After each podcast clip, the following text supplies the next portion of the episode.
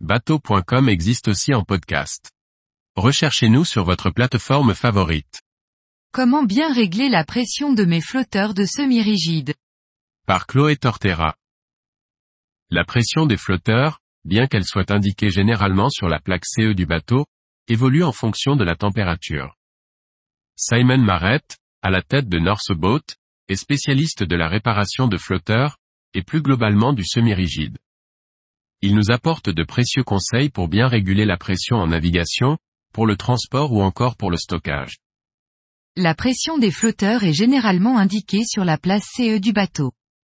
Elle se situe pour une grande majorité des embarcations entre 200 et 250 millibars. Pour autant, celle-ci a tendance à varier en fonction de la température dans laquelle évolue le bateau. Il faut donc adapter la pression des flotteurs à la pression d'utilisation. En navigation, il est important d'adapter la pression à la bonne pression de service.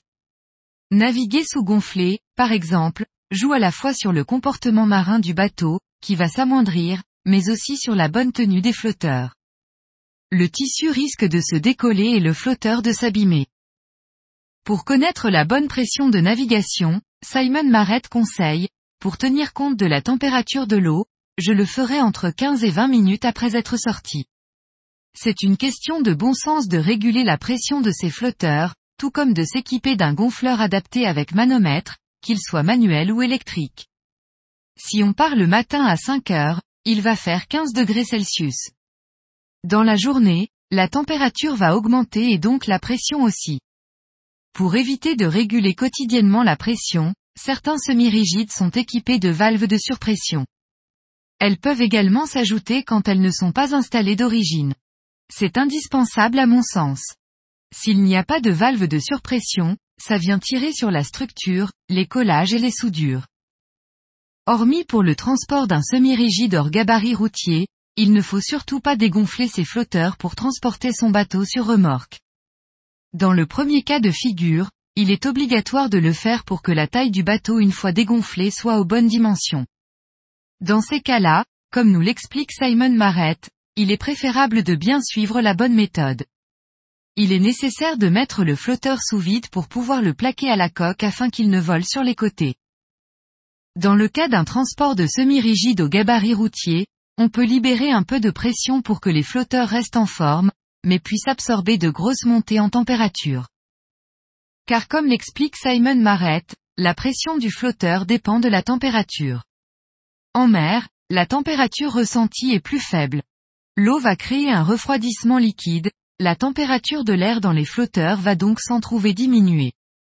À la sortie de l'eau, posée sur le bitume noir en plein soleil, la température peut monter facilement à plus de 40 degrés voire plus encore avec une couleur foncée. La température de l'air dans le flotteur va augmenter significativement, et donc aussi la pression de l'air. Il faut donc réguler la pression en fonction des situations et de la saison. Il faut préciser aussi que, plus les collages sont soumis à des températures élevées, plus ils sont rendus fragiles et moins résistants à l'arrachement. Comme nous l'explique Simon Marrett, il n'est pas inintéressant d'adopter une pression de stockage à 150 millibars. Il détaille, concrètement, un degré Celsius de variation de température crée une variation de 4 millibars. Si on a une différence de température de 20 degrés Celsius, on va gagner ou perdre en pression 80 millibars. Si la pression des flotteurs est de 220 millibars, et que la température augmente de 20 à 40 degrés Celsius, on va dépasser la pression de service et atteindre les 300 millibars. Certes, les différences de température ne sont pas les mêmes en fonction de la zone géographique. Pour autant, la vigilance est de mise tout le temps. Si le bateau est stocké pendant l'hiver, la température va baisser et le flotteur va finir par se dégonfler. Il faudra donc le regonfler au cours de l'hiver, pour ne pas le laisser mou, mais vite l'adapter quand les températures remontent en début de saison. Simon Marrett conclut, un mauvais stockage est aussi néfaste qu'une mauvaise utilisation. Idéalement, si le bateau est stocké au ponton, il doit être bâché et veiller à garder une ventilation naturelle. Dans le jardin, c'est pareil, il faut une bâche pour éviter l'exposition directe au soleil, mais aussi à la lune. Il faut éviter les bâches de jardin, certes peu onéreuses, mais dont la couleur peut déteindre sur les flotteurs. préférez des bâches dédiées ou sur mesure